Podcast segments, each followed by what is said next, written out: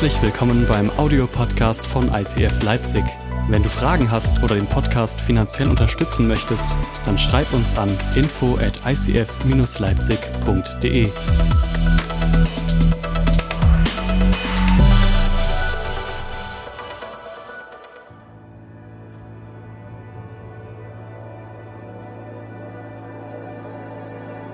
Sie brachten Jesus an einen Ort, der Golgatha heißt.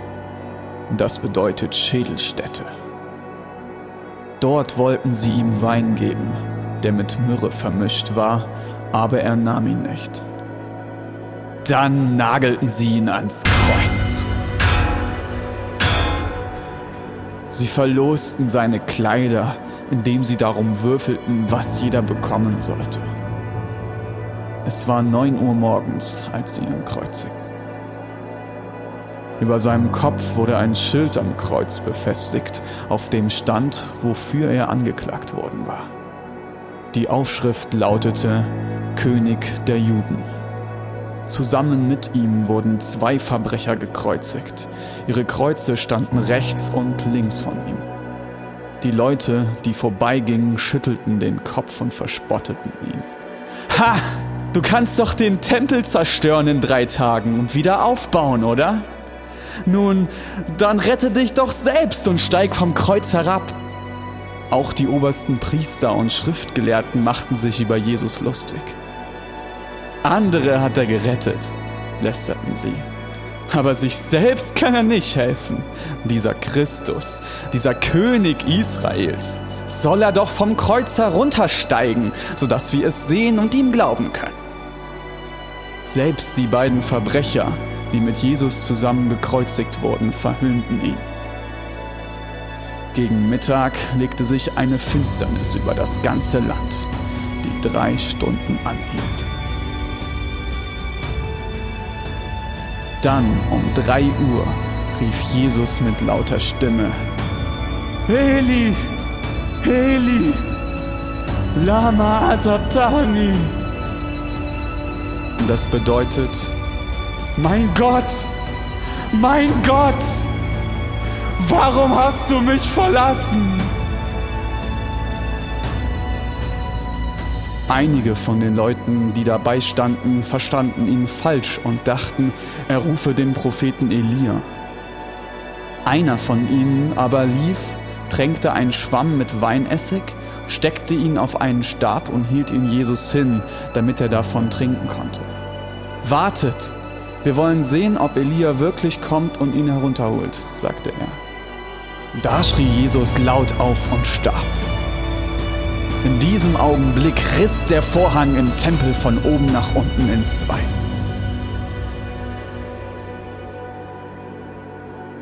Der römische Hauptmann, der dem Kreuz gegenüberstand und mit angesehen hatte, wie Jesus gestorben war, rief aus, Ja, dieser Mann war wirklich Gottes Sohn. Es waren auch einige Frauen da, die aus einiger Entfernung zusahen. Unter ihnen waren Maria von Magdala, Maria, die Mutter von Jakobus, dem Jüngeren, und von Josef und Salome. Sie waren schon in Galiläa bei Jesus gewesen und hatten für ihn gesorgt. Danach waren sie und viele andere Frauen zusammen mit ihm nach Jerusalem gegangen. Dies ereignete sich an einem Freitag, dem Rüsttag. Das ist der Tag vor dem Sabbat. Als es Abend wurde, fasste Josef von Arimathea, ein angesehenes Mitglied des Hohen Rates, Mut und ging zu Pilatus, um ihn um den Leichnam von Jesus zu bitten. Josef war einer von denen, die auf das Kommen des Reiches Gottes warten. Pilatus konnte nicht glauben, dass Jesus schon tot war. Deshalb ließ er den verantwortlichen römischen Hauptmann rufen und fragte ihn. Der Hauptmann bestätigte den Tod und Pilatus überließ Josef den Leichnam. Josef kaufte ein langes Leinentuch, nahm den Leichnam vom Kreuz, wickelte ihn in das Tuch und legte ihn in ein Grab, das aus dem Felsen gehauen war. Dann wälzte er einen Stein vor den Eingang. Maria von Magdala und Maria, die Mutter von Josef, beobachteten, wohin der Leichnam von Jesus gelegt wurde.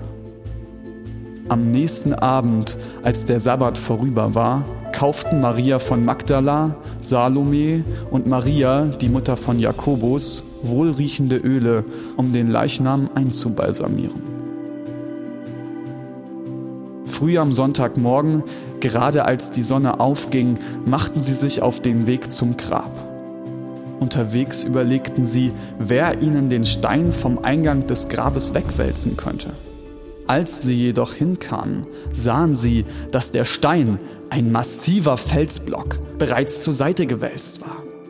Sie betraten die Grabhöhle und bemerkten dort auf der rechten Seite einen jungen Mann in einem strahlend weißen Gewand. Die Frauen erschraken sehr, aber der Engel sagte, Habt keine Angst. Ihr sucht Jesus von Nazareth, der gekreuzigt wurde. Er ist nicht hier. Er ist von den Toten auferstanden. Seht, das ist die Stelle, an der sie ihn hingelegt haben. Geht jetzt zu den Jüngern und sagt ihnen, auch Petrus, Jesus geht euch nach Galiläa voraus. Dort werdet ihr ihn sehen, wie er es euch gesagt hat, bevor er starb.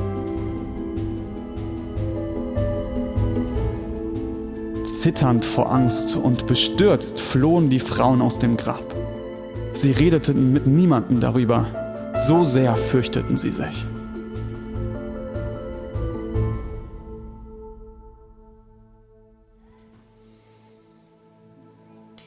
Der Herr ist auferstanden.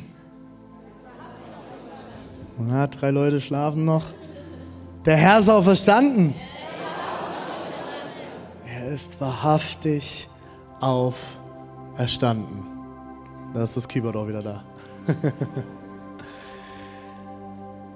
wow, was eine Geschichte, oder? Ich finde es immer wieder witzig, wenn ich mich mit manchen Christen unterhalte. Und wir Christen können ja manchmal auch so etwas arrogant werden. Und dann fangen wir an, andere Religionen etwas zu belächeln was sie im Islam glauben, was sie im Buddhismus glauben, was sie im Hinduismus. Wie kann man denn sowas glauben? Ich finde es immer wieder interessant, wenn ich über unseren Glauben nachdenke und über die Geschichten, die wir glauben. Die sind jetzt auch nicht unbedingt unlustig. Da gehört Glaube dazu. Zu glauben, dass ein junger Mann geboren wird von einer Jungfrau schwanger vom Heiligen Geist. Allein da wird es ja schon spannend. Am Ende stirbt er, nachdem er drei Jahre durchs Land gezogen ist mit seinen engsten Freunden. Und dann steht er einfach nach drei Tagen wieder auf und wird hinweggenommen in den Himmel. Das ist crazy, oder? Das ist eine crazy Geschichte. Das sind Momente, wenn man mal kurz wirklich drüber nachdenkt, was glauben wir da eigentlich? Aber genau deswegen heißt das Ganze Glauben und nicht Wissen. Auferstehung. Auferstehung. Ich will euch eine noch drei, äh, ein paar kurze Verse vorlesen. Und die Verse kommen nicht direkt aus der Auferstehungsgeschichte, sondern eine Auferstehung die Jesus selbst bezeugt hat. Wir lesen im Johannes 11, die Verse 21 bis 27.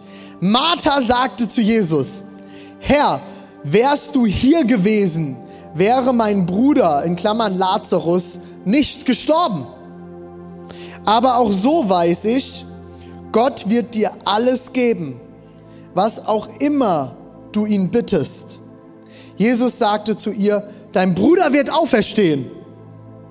Ja, erwidert Martha, am Tag der Auferstehung, wenn alle Menschen auferstehen.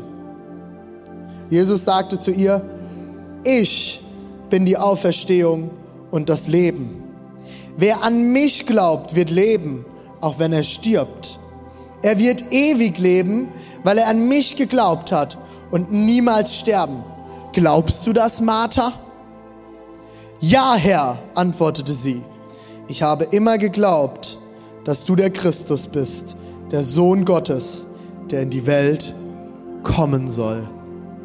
Jesus, ich bete jetzt, dass du unsere Herzen öffnest, dass wir hören können und empfangen können, was du uns heute Morgen sagen willst. Danke, dass du die Auferstehung und das Leben bist. Wir lieben dich. Amen. Vielen Dank, Josua.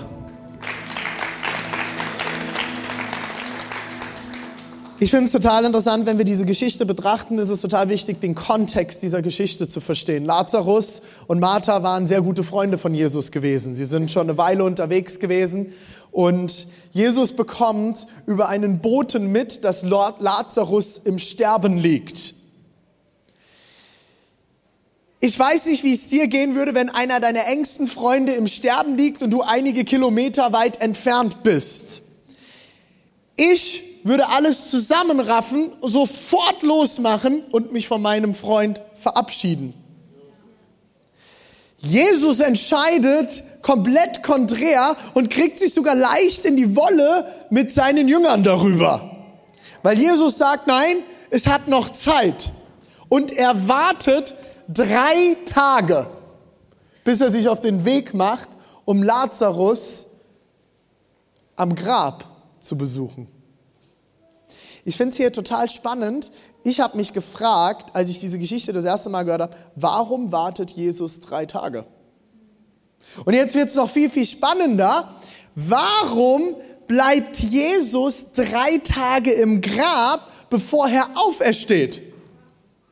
Habt ihr euch die Frage schon mal gestellt? Das hat doch irgendeinen Grund. Jesus hätte ja auch sterben können vom Kreuz runter ins Grab und bam ist er wieder da. Oder er hängt am Kreuz, sagt noch kurz Tschüss, ich sterbe jetzt. Und dann auf einmal, ich bin wieder da. Verarscht. Hätte er machen können. Hätte er machen können. Jetzt wird es ganz, ganz spannend. Die Bibel ist geschrieben im jüdischen Kontext. Und im Judentum geht man davon aus, dass der, der, äh, die Seele dem Körper erst nach dem dritten Tag verlässt. Und dadurch ist am Ende erst der Tod bestätigt. Das hat den Hintergrund, dass natürlich auch das Ganze, die ganze Zeit natürlich noch medizinisch noch gar nicht so gut aufgestellt war.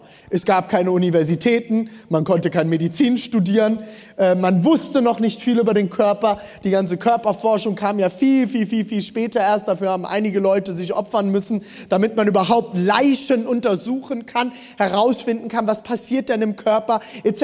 All das, jeder, der irgendwie mit Medizin schon mal zu tun hatte, weiß das. Das war alles zu diesem Zeitpunkt noch gar nicht vorhanden.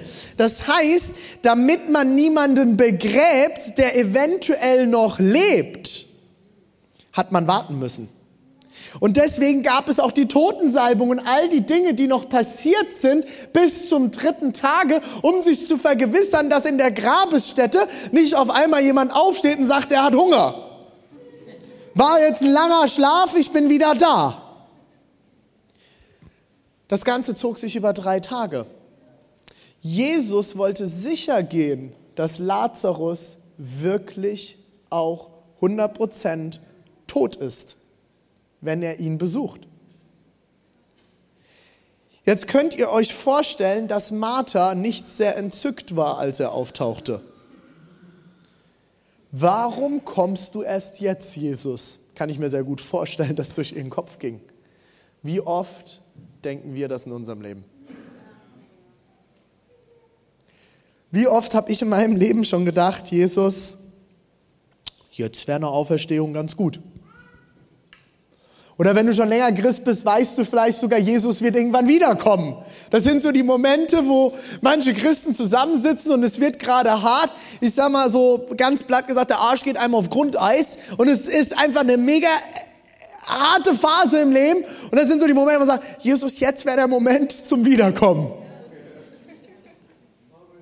Das sind die Momente, wo ich mich nach einer Auferstehung in meinem Leben wünsche.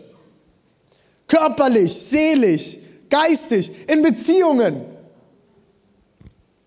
Aber was ist eigentlich diese Auferstehung? Ich finde, es ist so ein riesengroßes Wort. Es ist so ein besonderes Wort, das wir eigentlich in unserem klassischen Sprachgebrauch kaum noch verwenden. Ich glaube, dass es unter anderem daran liegt, dass wir mittlerweile auch so rational geworden sind in unserer Kultur, was auch ganz, ganz, ganz viele Vorteile hat. Ich bin kein Gegner von rationalem Denken, das ist mir extrem wichtig. Ich liebe Wissenschaft. Aber durch unser rationales Denken in unserer Wissenschaft haben wir alles, was wir nicht erklären können, abgeschafft. Es existiert nicht mehr in unserem Leben. Gerade wir Deutsche, wir sind die Denker dieser Welt, oder? Der Amerikaner macht irgendwas und wir denken noch mal drüber nach.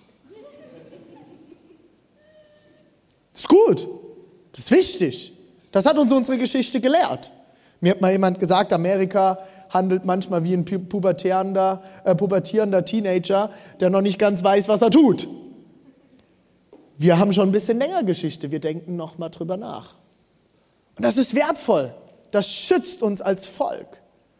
Aber auf der anderen Seite haben wir aufgehört, bestimmte Dinge noch wahrzunehmen bestimmte Dinge in unserem Leben zu sehen und zuzulassen, weil wir sie uns nicht erklären können.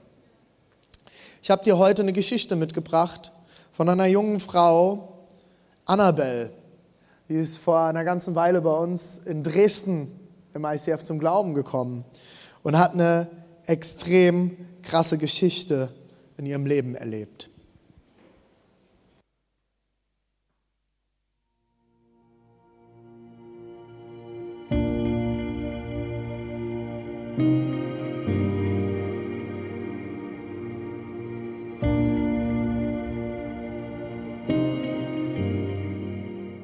Was sich sehr durch mein Leben durchgezogen hat, war auf jeden Fall, dass ich ähm, sehr viel abgelehnt wurde von Menschen. Ich weiß noch genau, ich hatte eine Situation in der zweiten Klasse, wo ähm, alle Mädels einen Club gegründet haben und ich nicht dabei war. Und ich noch genau weiß, wie ich mich da gefühlt habe. Und ich dann meinen eigenen Club gegründet habe, weil ich einfach trotzdem irgendwie dazugehören wollte. Warum bin ich jetzt die Einzige? Bin ich anders? Gehöre ich nicht dazu? Habe ich irgendwas an mir, was, was so schlimm ist, dass andere Menschen das nicht, nicht um sich haben wollen? Dass sich wirklich so weit hochgesteigert hat durch die, durch die Ablehnung von meinem Vater und durch die Ablehnung in der Schule, dass ich dann immer versucht habe, mir diese Bestätigung bei Männern zu suchen Im ersten Moment haben mir diese Beziehungen, egal in welcher Hinsicht die passiert sind, natürlich erstmal das Gefühl gegeben, hey, du bist gesehen, du bist nicht ähm, abstrus, unattraktiv, dass dich niemand wahrnimmt.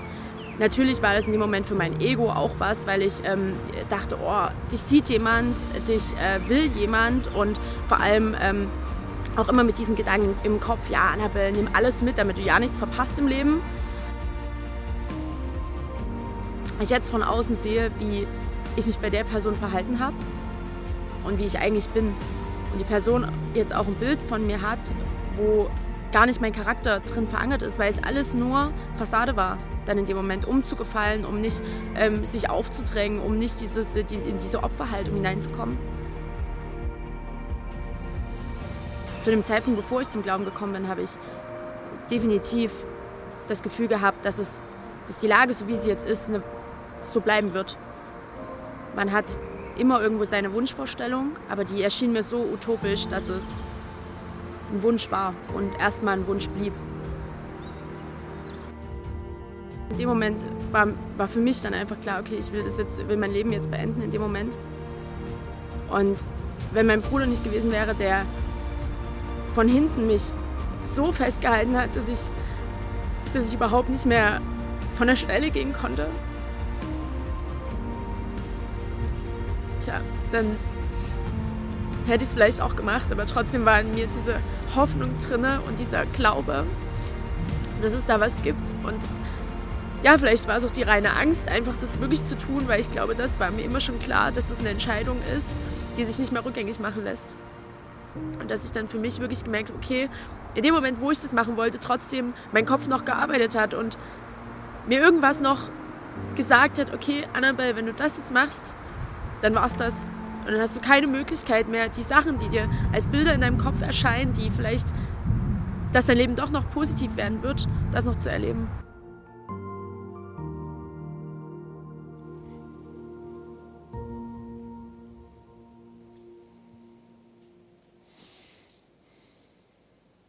Eine junge Frau, die viele Dinge in ihrem Leben erlebt hat. Sie hat in diesen drei Minuten ein paar Sachen angerissen, von Familie über Ablehnung an vielen, vielen Stellen bis hin zu einem tragischen Selbstmordversuch. Ich weiß nicht, wie dein Leben aussieht. Ich weiß nicht, ob du in bestimmten Teilen deines Lebens eine Auferstehung brauchst. Etwas Rettung,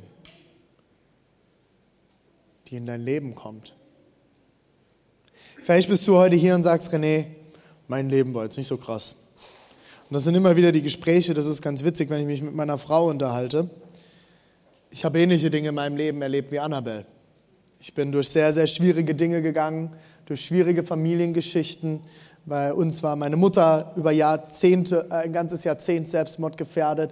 Ich habe Selbstmordversuche meiner Mutter verhindert. Viele, viele, viele schwierige Dinge in meiner Kindheit gesehen und erlebt.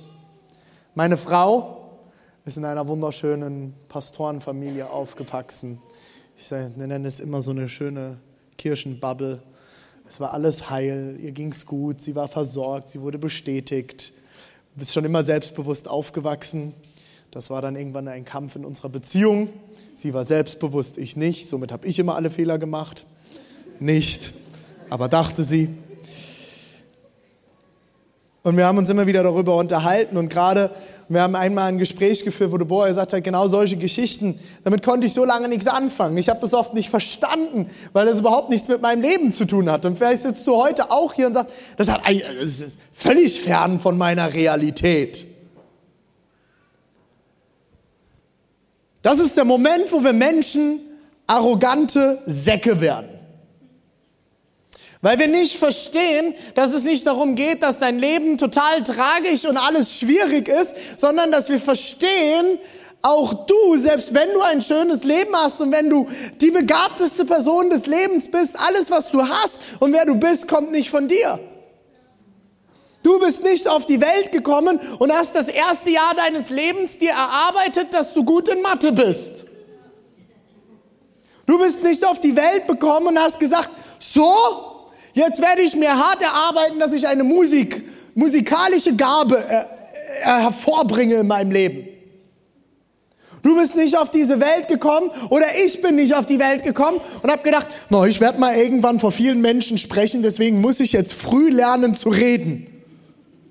Und ich werde so lange trainieren als Kind, bis die Bühne kommt und ich der Beste auf der Bühne werde. Das habe ich ja nicht aus mir hervor, her, hervorgebracht. Natürlich gehörte viel Training. Ich predige seit 13 Jahren. Ich habe mir dem letzten Mal meine ersten Predigten angeschaut. Seid froh, dass ihr mich jetzt kennengelernt habt. Ich habe mich wirklich gefragt, warum mir damals Menschen zugehört haben. Aber ich habe schon immer, mein ganzes Leben lang, habe ich vor Menschen gestanden. Ich bin in einer Karnevalsregion aufgewachsen. Ich habe mit sechs Jahren habe ich erstmal auf der Bühne gestanden vor Hunderten von Leuten aus meinem Dorf. Ich habe alles gemacht, Büttenreden gehalten, den Elverrat angeführt. Ich habe schon immer auf der Bühne gestanden. Damals nicht so gut wie heute. Aber das habe ich nicht aus mir hervorgebracht. Auch wenn dein Leben nicht so krass verlaufen ist wie das von Annabelle, hast du Dinge in deinem Leben, wo du Auferstehung brauchst. Vielleicht ist es bei dir sogar Arroganz. Ich habe es mir erarbeitet. Ich habe mein Leben lang hart gearbeitet. Das ist gut, ist sogar biblisch. Kannst die Sprüche mal lesen, findest du ganz viel über den Faulen und über den Fleißigen. Aber weißt du was? Auch du brauchst Auferstehung in deinem Leben. Vielleicht hast du aber auch ein sehr krasses Leben gehabt schon wie Annabelle. Vielleicht hast du schon mal, immer mal wieder mit Selbstmordgedanken gekämpft. Vielleicht bist du durch sehr harte Phasen in deinem Leben, vielleicht steckst du aber auch gerade in einer drin. Vielleicht kennst du diese depressiven Gedanken, vielleicht kennst du es auch, dass du in so eine Gruppe wie heute hier reinkommst, eine, eine Kirche, du kennst niemanden, du kommst rein und du willst am liebsten den Raum wieder verlassen, weil du das Gefühl hast, alle gucken dich an und du fühlst dich nackt. Du fühlst dich abgelehnt. Vielleicht kennst du auch die Gedanken, wie ich sie auch kenne, dass du irgendwo stehst und du tust etwas und du fragst dich die ganze Zeit nur, was denken alle über mich? Was denken Sie, wenn ich einen Fehler mache? Was denken Sie, wenn ich auf die Bühne komme und ich stolper auf einmal? Vielleicht verwende ich wieder irgendein Wort, das man besser auf der Bühne nicht sagen sollte. Und nachher werden sich alle das Maul zerreißen über dieses eine Wort, was ich gesagt habe, und vergessen die 30.000 anderen Worte, die ich gesagt habe. Vielleicht kennst du diese Kämpfe auch. Vielleicht bist du in deinem Leben durch schwere Krankheit gegangen und hast dich allein gelassen gefühlt und zurückgelassen. Vielleicht hast du Mobbing erlebt, vielleicht bist du abgelehnt worden, vielleicht hast du dich wirklich allein gelassen gefühlt. Vielleicht bist du enttäuscht von Gott. Du hast gebetet und die Dinge, die du gebetet hast, sind genau ins Gegenteil verdreht passiert. Und du hast dich allein und zurückgelassen gefühlt.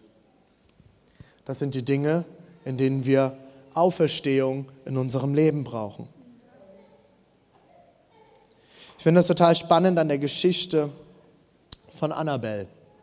Und bevor ich euch den zweiten Teil ihres Lebens mitgebe, will ich dir eine Sache anhand ihres Lebens noch erklären. Ich glaube, wenn es Gutes gibt, dann muss es auch etwas Böses geben, weil ohne das Böse ist das Gute nicht gut, sondern einfach nur da einfach normal. Wenn du nicht weißt, was es bedeutet, schlecht behandelt zu werden, wirst du auch nicht genau wissen, was es heißt, gut behandelt zu werden, sondern es ist einfach selbstverständlich und normal, wie du behandelt wirst. Erst wenn du mal abgelehnt wurdest, weißt du, was es bedeutet, dazuzugehören. Erst wenn du Schwieriges erlebt hast, wirst du wissen, was es heißt, auch etwas Gutes zu erleben.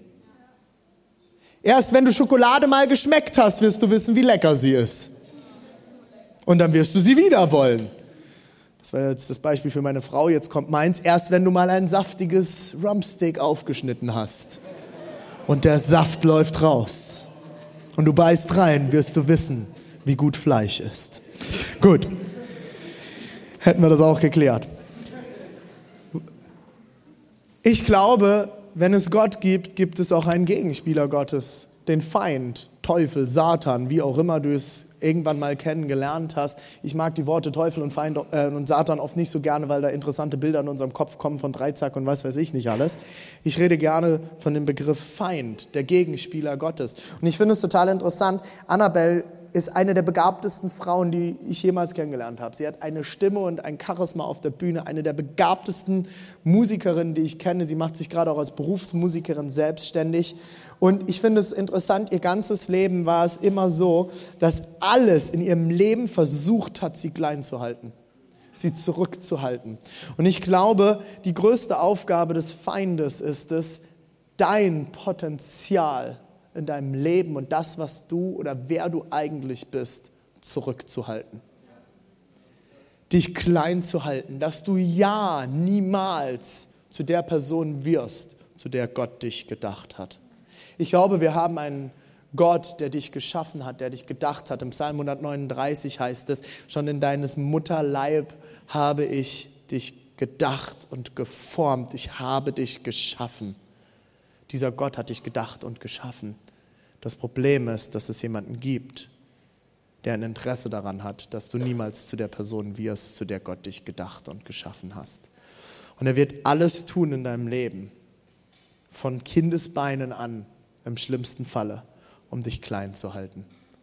Mir hat man meine ganze Kindheit über gesagt, ich soll meine Klappe halten. Ich bin zu laut. Ich bin zu laut ich bin zu laut. Ich habe ein Leben lang gehört, René, du musst mal still sein. Sei ruhig. Ein Leben lang hat man mir gesagt, ich darf nicht reden.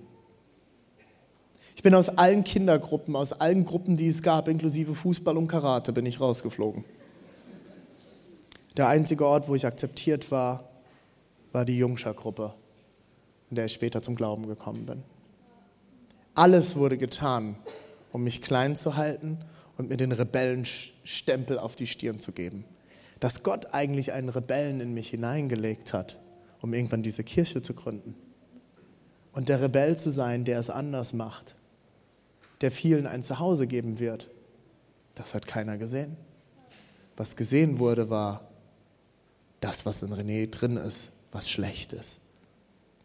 Und ich glaube, dass es ganz, ganz, ganz vielen Menschen auch so geht und du das auch in deinem Leben schon erlebt hast. Und selbst wenn du jetzt denkst, du lebst schon in deinem Potenzial, Bullshit, du lebst nicht in deinem Potenzial.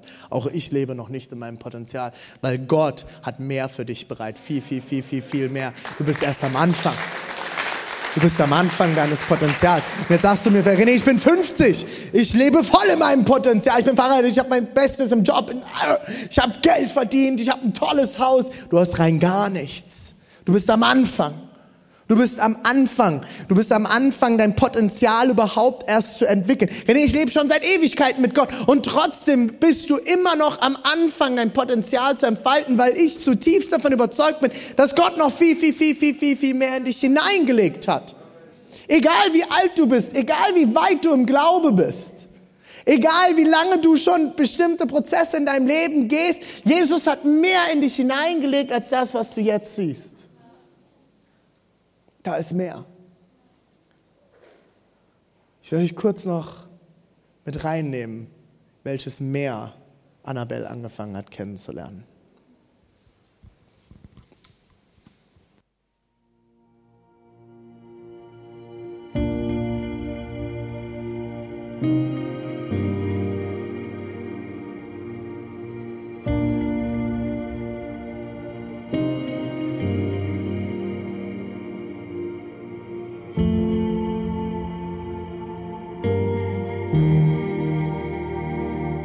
Also ich weiß noch genau, wie ich ähm, damals das erste Mal ins ICF gekommen bin. Ähm, ich wurde eingeladen ähm, von jemandem und ähm, bin reingekommen und wurde sofort von jemandem total freundlich und ähm, fröhlich empfangen und direkt äh, an die Hand genommen und mit reingenommen, was ich wirklich zuvor überhaupt nicht kannte. Das war für mich so prägend, diese Freundlichkeit, diese Herzlichkeit von jemandem, der quasi neu irgendwo hinkommt. Und als es dann hieß, dass sich ähm, die Menschen melden können, die Gott in ihrem Leben in ihr Leben einladen wollen, weiß ich noch, dass ich da stand und mich erstmal nicht gemeldet habe und dass es dann wirklich, ich wie so ein, also die Augen zu hatte, wie ein, wie ein Licht oder wie ein heller Schein gesehen hatte und meine Hand wie ein Magnet nach oben ging. Und das, ähm, das werde ich nie vergessen, weil dann die gesamte Gemeinde für mich gebetet hat und es war so intensiv, dass ähm, mir das sogar mehr in Erinnerung geblieben ist als das eigene Gebet, was ich gesprochen habe, dass einfach Menschen für mich gebetet haben, was in dem Moment für mich, ich kannte das nicht und es war für mich in dem Moment, wow. In den letzten anderthalb Jahren, seitdem ich Gott in meinem Leben habe, durfte ich erleben, wie es ist, der Tod, der in meiner Seele war und die Dunkelheit, die war, wie das wirklich zu Licht erweckt wurde und ich da wirklich Heilung erlebt habe von Sachen, wo ich nie gedacht hätte, dass ich Hass zu Liebe wandeln kann, dass ich ähm, Unvergebenheit zu Vergebung wandeln kann.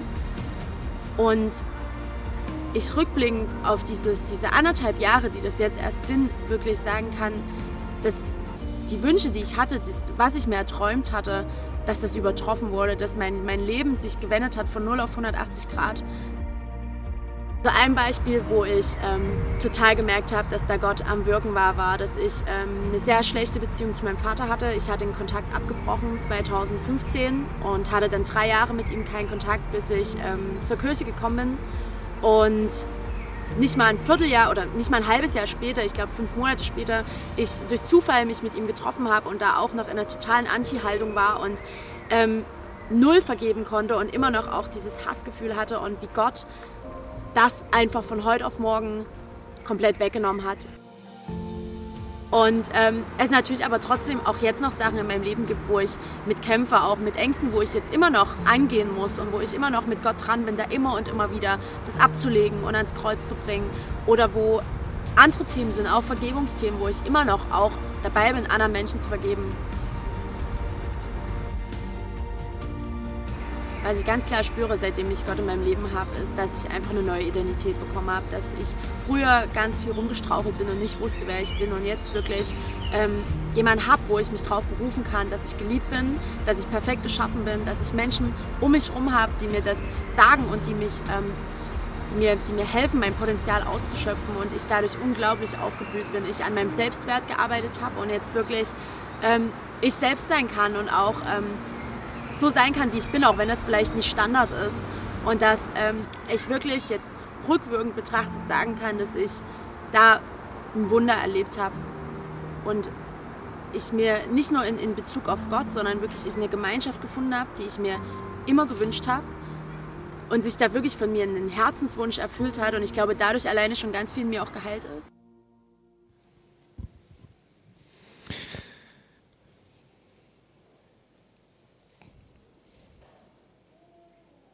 Ich will dich einladen, herauszufinden, mehr und mehr, zu wem Gott dich wirklich geschaffen hat. Ich glaube, in der Auferstehung Auferstehung von Jesus hat extrem viele Komponenten. Wir könnten uns heute unterhalten die e über die Ewigkeit. Ich glaube, durch die Auferstehung ist es möglich, dass wir die Ewigkeit mit Gott verbringen. Es gibt so viele Komponenten, die in der Auferstehung drinstecken. Wir haben uns diese Woche in der Fastenwoche haben wir uns über Heilung unterhalten. Ich glaube, durch die Auferstehung haben wir heute schon Anteil an dem Heil, an dem Heilwerden, das Christus für uns bereit hat dass wir gesund werden können an Körper, Seele und Geist. Heute möchte ich schauen auf das, was Jesus in dir drin vollbringen will. Ich glaube zutiefst Gottes Liebe. Und er liebt dich von ganzem Herzen. Und meine Frau hat das Zitat leider schon vorweggenommen in, im Moment der Großzügigkeit. Ich habe gestern noch gesagt, pass auf, predige nicht meine Predigt. Aber sie hat es getan. Es waren nicht die Nägel, die Jesus am Kreuz gehalten haben, sondern es war Liebe.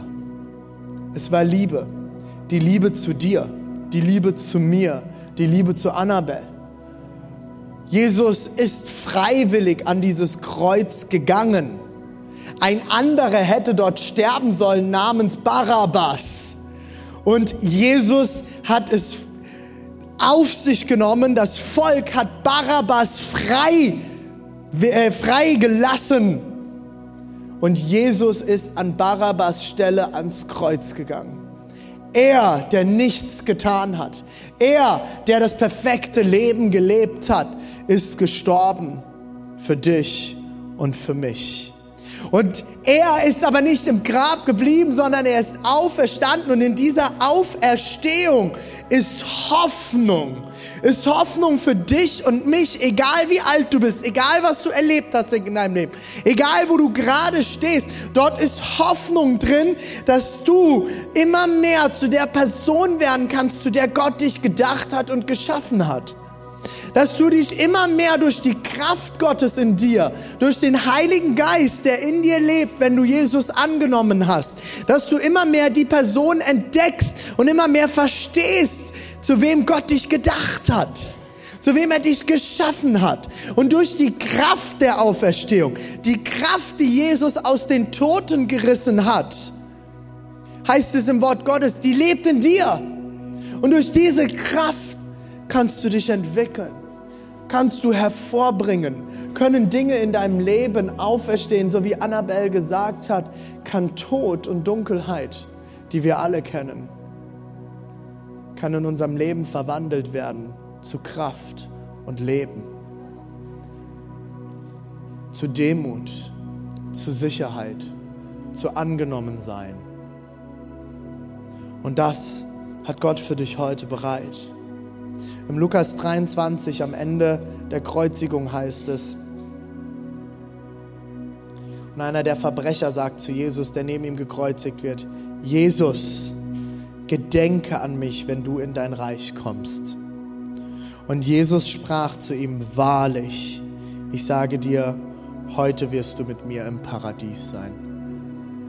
Ein Mörder, ein Verbrecher, hängt neben Jesus. Und die zwei Mörder fangen an, sich zu, fangen an zu diskutieren. Und der eine macht Jesus schlecht und der andere sagt zu Jesus, gedenke mich, gedenke an mich, wenn du in dein Reich kommst. Was ist in dem Moment passiert, dass Jesus sagt, noch heute wirst du bei mir sein. Wir werden zusammen in diesem Reich sein. Wir werden zusammen feiern. Was ist mit ihm passiert? Er hat erkannt, wer Jesus ist. Er hat kein perfektes Leben geführt. Er hatte danach keine Chance mehr, ein perfektes Leben zu führen. Er war einfach Sünder. Er war einfach ein Mensch mit Fehlern. Er hat eine der schlimmsten Dinge getan, die ein Mensch tun kann, sehr, sehr wahrscheinlich jemanden umzubringen, sonst hätte er nicht dort am Kreuz gehangen. Und Jesus sagt, noch heute wirst du mit mir im Paradies sein. Genauso sagt Jesus zu dir heute, willst du mit mir anfangen, dieses Paradies in deinem Leben zu entdecken? Willst du mit mir entdecken, was es heißt, dass ich Auferstehung für dein Leben bereit habe? Immer wieder neu. Willst du entdecken, welche Kraft ich für dein Leben bereit habe?